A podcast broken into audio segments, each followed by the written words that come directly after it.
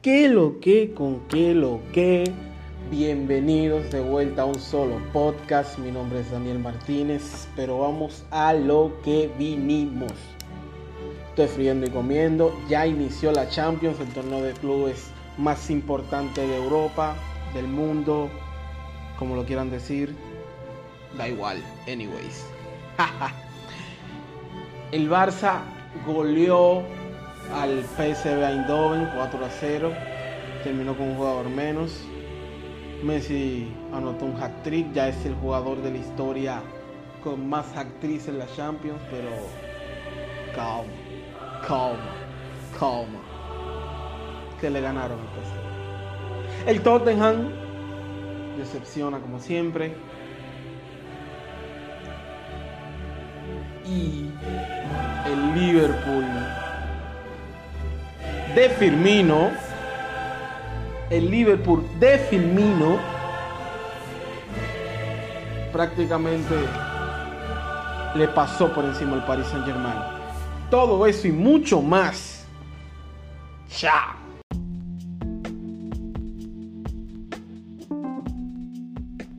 Bueno, vamos al Liverpool venció cómodamente al Paris Saint Germain en Anfield el Paris Saint Germain a mí me, dio la impresión de que fueron a modelar su nuevo uniforme Jordan a Anfield, jugar muy poco, Cavani no apareció nunca, Di María no apareció nunca, Rabiot nunca, Marquinhos, ¿qué hacía Marquinhos de, de contención? Inexplicable. Creo que Tuchel se equivoca en ese movimiento técnico. Di María estuvo partido en todo el partido. Teniendo a Draxler, que es un, es un volante natural, lo deja en la, banca y cuando lo va a sacar al partido lo hace por Cavani, un movimiento extrañísimo. Pero bueno, Cavani como quiera no estaba haciendo nada tampoco. El Liverpool, el Liverpool se encuentra con dos goles rápidamente. Robertson centro al área, Sturridge anota. Luego una falta bastante estúpida. Qué idiota es Juan Bernat. Le regala un penal al Liverpool. Milner no lo falla. Se pone 2 a 2 rápido. Luego de ahí bajaron las intensidades del partido al 41, si no me equivoco, el Paris Saint Germain se encuentra con un gol que estaba en fuera de lugar, pero como en la Champions no hay bar, no estaba en fuera de lugar. Anyways, para mí el partido lo pierde, el Paris Saint Germain más que lo gane el Liverpool, ya que no salieron a hacer nada. Neymar no apareció, Mbappé apareció la jugada del, 2 a 2, pero nada más antes que eso, nada más. Cavani tampoco, mucho menos. la defensa del Paris Saint Germain horrible, endeble. Thiago, Thiago Silva y Kimpembe no hicieron nada en todo el partido junto con Bernat, que ni subía ni defendía. Fue un absoluto desastre. Pero teniendo ese absoluto desastre, el Paris Saint Germain logra en dos ocasiones anotar dos goles, que es lo que me sorprende más allá. Y lo que me quiere dejar dicho que el Paris Saint Germain tiene un techo que tocar que aún está muy, muy lejos y creo que con Tuchel pueden llegar a lograrlo. No va a ser fácil el Liverpool se pone, se pone con tres puntos en este grupo de la muerte. El Paris Saint Germain tiene, tiene cero, pero no es tan preocupante ya que el Napoli no pudo ganarle a la Estrella Roja de Belgrado. El partido se quedó 0 a 0. el Napoli tuvo como 25 tiros al arco y no anotaron. Una oportunidad bastante desperdiciada por los de Ancelotti, ya que este era un partido, esto era una jornada clave para ellos, ya que Los favoritos para avanzar a octavos son el Paris Saint Germain y el Liverpool. El Napoli tenía que ganar la Estrella Roja de Belgrado para estar tranquilos y meterle presión alguna a cualquiera de los dos que se dejara puntos en la jornada.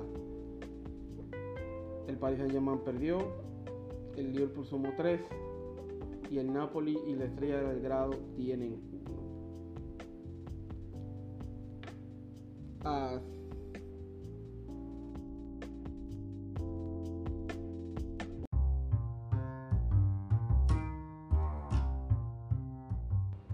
Y cambiando de tema, vamos a prestarle atención ahora a lo que fue la victoria del Barcelona de Messi. La victoria de Messi 4-0 contra el, contra el PSV Eindhoven. Un partido que fue algo extraño, ¿no? Porque a pesar del 4-0, el Barça no jugó tan brillante como para ganar 4-0. Solo fue Messi total, en modo GOAT y ese yo creo que es el gran problema del Barcelona, que sin Messi, sin Messi, si Messi no está, el Barça no le encuentra la vuelta. Yo creo que es el aspecto del Barcelona más importante que Valverde tiene que trabajar esta temporada.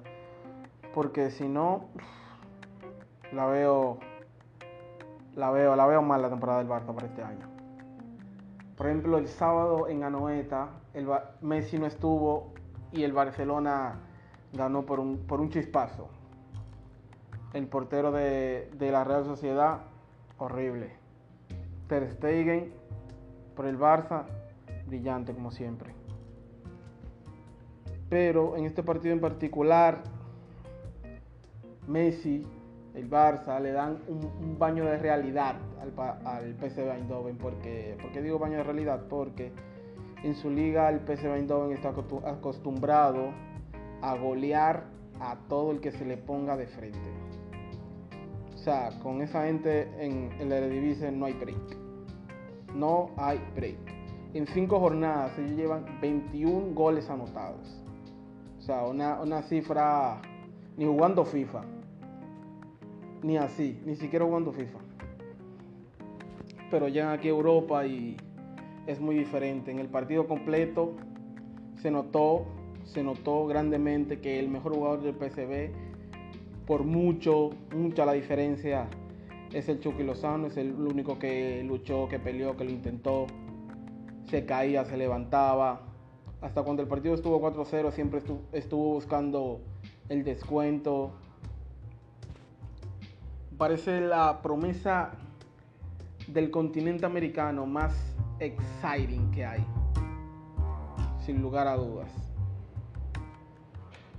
Aunque muchos no van a estar de acuerdo conmigo porque es mexicano, entonces para tú ser una gran promesa del continente americano tiene que ser suramericano. Dicen ellos. Anyways. Cambiando de partido, Vamos ahora a poner el ojo en San Siro, en el Giuseppe Meazza. El Inter le ganó por, por, con la camiseta le ganó al Tottenham. El Tottenham lamentablemente que sigue sin tomar vuelo. Lleva ya tres derrotas consecutivas por el mismo marcador, 1-2. La primera fue contra el Watford por la Premier League. La segunda fue contra el Liverpool por la Premier League y hoy en su debut en la Champions el Inter le ganó con la camiseta 2 a 1. El Tottenham estuvo el partido completo ganando 1-0, pero nunca estuvo con un juego fluido como estamos acostumbrados a ver al Tottenham de muchos pases, de llegadas. Kane desapareció totalmente, Eriksen también. Lo mismo Heung-Min Son, la Mela que estuvo en el partido y pareciera que no muy criticado ya que uno de los mejores jugadores del Tottenham que venía en estas jornadas recientes era Lucas Moura y Pochettino decidió dejarlo en el banquillo. El panorama, el panorama pinta muy, muy negro para el Tottenham en este grupo. Perdieron la primera jornada. contra el Inter que ya tiene tres puntos. El Tottenham va a tener que, que recibir la visita del Barça para con un sentimiento de que tienen que ganar casi obligado, ¿no? Porque el Inter se enfrentaría al PSV y si el PSV no puede con el Inter ya sumarían seis unidades y si el Bar y si el Barça le gana al Tottenham como es previsible el Tottenham estaría casi casi eliminado pero me parece a mí que los, los de Pochettino van a despertar y van a, van a sacar la casta, ¿no? Y el gran juego por, por, los, por el que se le conoce.